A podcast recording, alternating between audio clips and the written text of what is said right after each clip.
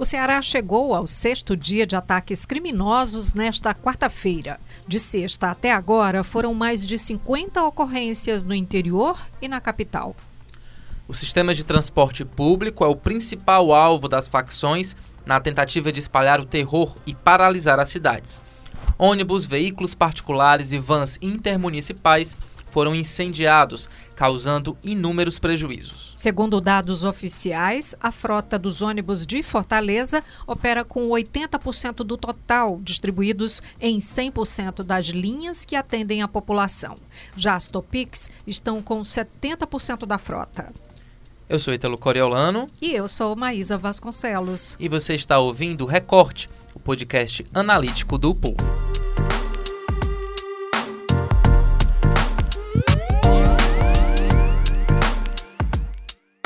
Para essa edição, nós convidamos a editora adjunta de Economia, Beatriz Cavalcante. Oi, Bia. Oi, Maísa. Oi, Ítalo. Obrigada pelo convite. E a repórter de Economia, Bruna Damasceno. Oi, Bruna. Oi, gente.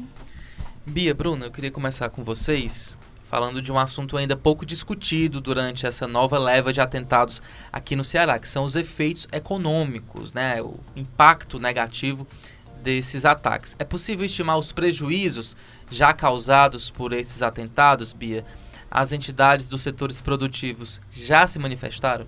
Houve manifestação principalmente das empresas de ônibus, né? O sindicato que representa essas empresas de ônibus, o Sim de ônibus. É, que cada ônibus é que é, o preço de um ônibus é 450 mil reais. Então esse é o prejuízo por cada ônibus queimado.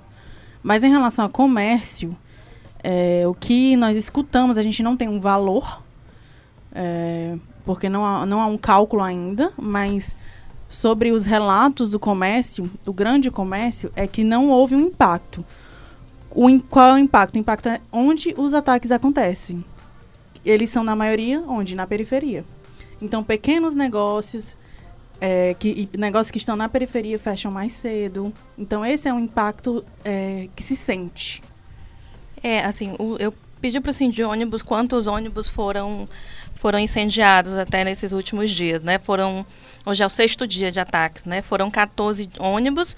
A IBIA disse que é 450 mil cada ônibus, né? Isso. E eles não têm seguro, né? Porque se eles contratarem seguro, pressionam o custo do, do preço da passagem, aí fica mais caro. Então eles não têm seguro, então o prejuízo é alto.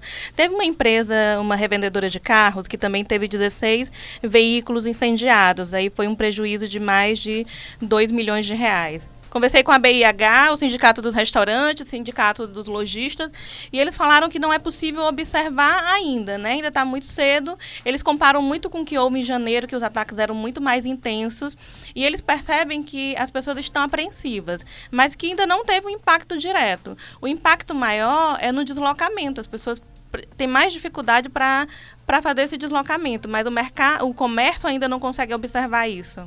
Então, pelo que vocês dizem aqui, é mais ou menos assim um prejuízo, um impacto maior para os, para os cidadãos, né, para as pessoas comuns que acabam impedidas de trabalhar, né? Ou entra também aí nessa conta o Estado e a Prefeitura, já que tem a imagem né, de governo e prefeitura, eh, de certa forma, sendo arranhados. Sim, é um impacto direto, né? Como a gente pode dizer, o um impacto direto é quem está envolvido nisso, que são os cidadãos, prefeitura, governo, empresas de ônibus. Não que o comércio não sofra, porque, como eu lembrei aqui, que tem um comércio, o pequeno negócio na periferia que tem que uhum. fechar mais cedo. Ele vai ser prejudicado também e ele também é um cidadão. É, e o que as entidades observam é que no, nos grandes comércios, shoppings, o centro da cidade, que tem um policiamento mais ostensivo, não costuma ter ataques, né?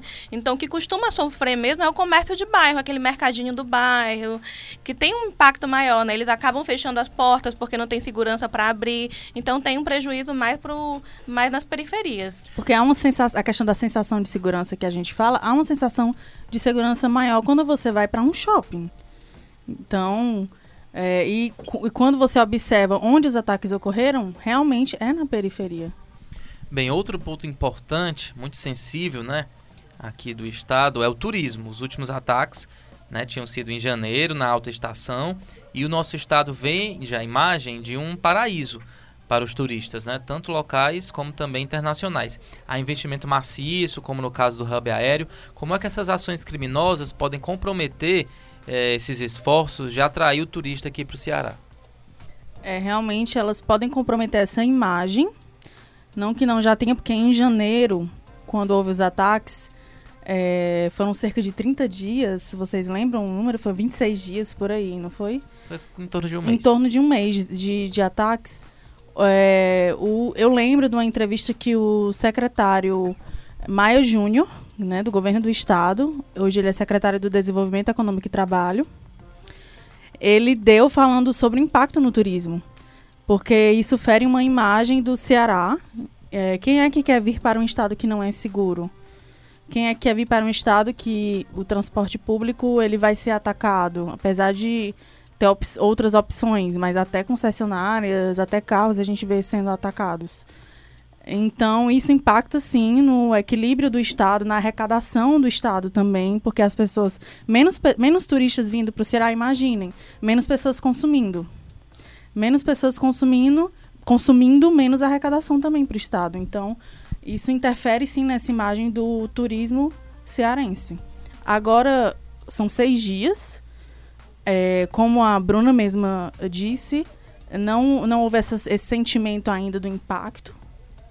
Mas se perdurar, é logicamente que essa imagem ela já estava em janeiro, já estava nos outros anos que houve ataque no Ceará e, vai, e, e, isso vai se acumulando. É, em janeiro houve uma diminuição na taxa de ocupação né, da rede hoteleira e o presidente da Associação Brasileira de Hotéis aqui do Ceará falou que ainda é muito cedo para dizer que agora, nesse, nesse, nesse novo nesses novos ataques pode ter uma queda novamente. E que eles estão mais confiantes do que em janeiro, porque eles estão percebendo que o governo está tendo medidas né, mais imediatas do que no período. Então, o próprio mercado está mais seguro, se sente mais seguro, mas tem essa possibilidade. Eles não negam que existe esse risco do impacto no turismo. E a gente está aí entrando nos melhores meses do ano para o varejo e para o turismo também, né? E uma, uma questão que o mercado fala é porque o governador está à frente do gabinete de crise toda vida que tem essa questão de segurança. Então eles dizem que isso também dá uma sensação melhor de que o governo está ali, está junto, atuando. É, isso é o que nós temos escutado. É, a gente é, já trazendo aí até uma questão política também que nada está dissociado, né? A gente, você está falando aí do governador à frente do gabinete de crise, a gente viu certa disponibilidade mesmo, certa não, disponibilidade do secretário da segurança que falou, né? Aqui com a gente ele falou, enfim, o próprio secretário da administração penitenciária também mostrou-se aberto, falou, deu declarações, então digamos que tem algo assim mais transparente, né? E que isso traz um nível de segurança. Agora eu queria voltar para a questão dos prejuízos, né? É, Bruna falou que no caso dos ônibus eles não têm seguro e aí é, a passagem final, o consumidor final pagaria por isso. No final das contas, a quem as pessoas que sofrem perdas recorrem em casos como esses? No caso dos ônibus, por exemplo, as empresas de ônibus, quando elas têm uma perda de ônibus, elas vão ter que arcar com prejuízo, elas não, não têm seguro. Então, as pessoas que elas, elas vão ter que arcar com isso, não tem uma... Ou então elas vão, vão recorrer a processar o Estado. Isso é mínimo que acontece. E as empresas, no caso dessa concessionária, se ela não tiver seguro que cubra esse tipo de dano, ela vai ter que arcar com prejuízo ou, como a Bia falou, tentar recorrer aí a um processo no Estado, mas eu acho que é uma coisa que é mais é distante, mínimo, é, não sei se mais é. distante. E como a gente falou, o, esse prejuízo direto, realmente quem sofre é o cidadão. Tem todo um impacto ao redor, são empresas, é todo mundo que sofre, todo mundo quem paga a conta. Bem, tem também um tipo de prejuízo que é aquele invisível, né? São os pequenos negócios, feirantes de rua, outras pessoas que dependem dessa cadeia informal que se estabelece nessa cidade. Com, esse, com essa onda de ataques, com esse clima de insegurança, consequentemente, essas pessoas não vão se arriscar colocando lá sua banquinha na rua, né, com risco aí de tocar fogo, enfim. É, eu tive hoje no centro conversando com os consumidores, conversando com quem trabalha lá, é, e o que eu percebo muito é uma mudança na questão da rotina, né? Eles estão adequando a rotina a essa situação. Estão saindo mais cedo, estão evitando sair à noite. Eu não sei se tem um impacto direto nos ambulantes, por exemplo, que ficam ali no entorno do centro porque no centro da cidade tem uma segurança maior. Eu acho que o impacto em relação ao comércio está mais concentrado nesses seis dias de ataques. A gente não sabe, tem muita coisa por vir, se vai continuar e pode ter um prejuízo maior em várias cadeias, mas o impacto, por enquanto, está mais concentrado nos bairros, né? naquele pequeno mercadinho e tal. É claro que um ou outro ambulante, um ou outro vendedor, por receio, por medo, vai evitar sair de casa, talvez porque no bairro em que ele more não consiga nem sair de casa, esteja uma situação mais crítica. É porque o ir e vir fica prejudicado. Então, você ir e vir na cidade com apesar de ter 70% a 75% da frota dependendo dos dias, porque Uh, no fim de semana teve 70, ontem teve set, foram é, 70, foi 75%. Então esse ir e vir fica prejudicado. Você fica na parada, demora pegar esse ônibus, demora passar. E ainda tem um receio. Querendo ou não, moda... tem impactos. Querendo, Direto sim, ou indiretamente, sim. o comércio, por exemplo, acaba sofrendo impactos disso. Sim. E quanto alimentação dias... fora de casa também, por exemplo, vai ser mais observado agora no final de semana, né? Mas a alimentação fora de casa, as pessoas vão evitar mais. Uma coisa que já vinha acontecendo e com a onda de violência tem, tem mais. tende as pessoas a saírem menos, né? O que para uns é prejuízo não acerta, para outros, portanto, aí sinalizando oportunidade, não é?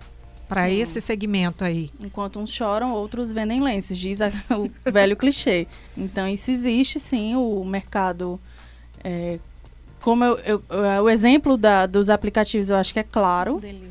É deliveries, exatamente. É porque se a pessoa vai deixar de sair de casa e ela tem um costume de comer fora de casa, ela vai pedir um delivery. Se a pessoa tem um costume de pegar um ônibus, o ônibus não passa, ela vai pegar um aplicativo, uma carona, seja o que for. Então tem vários impactos que advêm dos ataques. É isso. Muito obrigada, então, Bruna. Obrigada, obrigada Bia. É eu quem agradeço. Obrigado, meninas. E aquele nosso lembrete de sempre, né? Para quem está aí acompanhando o recorte, não deixem de seguir o nosso podcast nos serviços de streaming e também mandar aquele recadinho para a gente, a sua sugestão, até a sua crítica para o e-mail podcast@povo.com.br. Lá na parte do assunto você escreve recorte. Esse foi o episódio 153. A gente volta amanhã. Tchau. Roteiro e produção.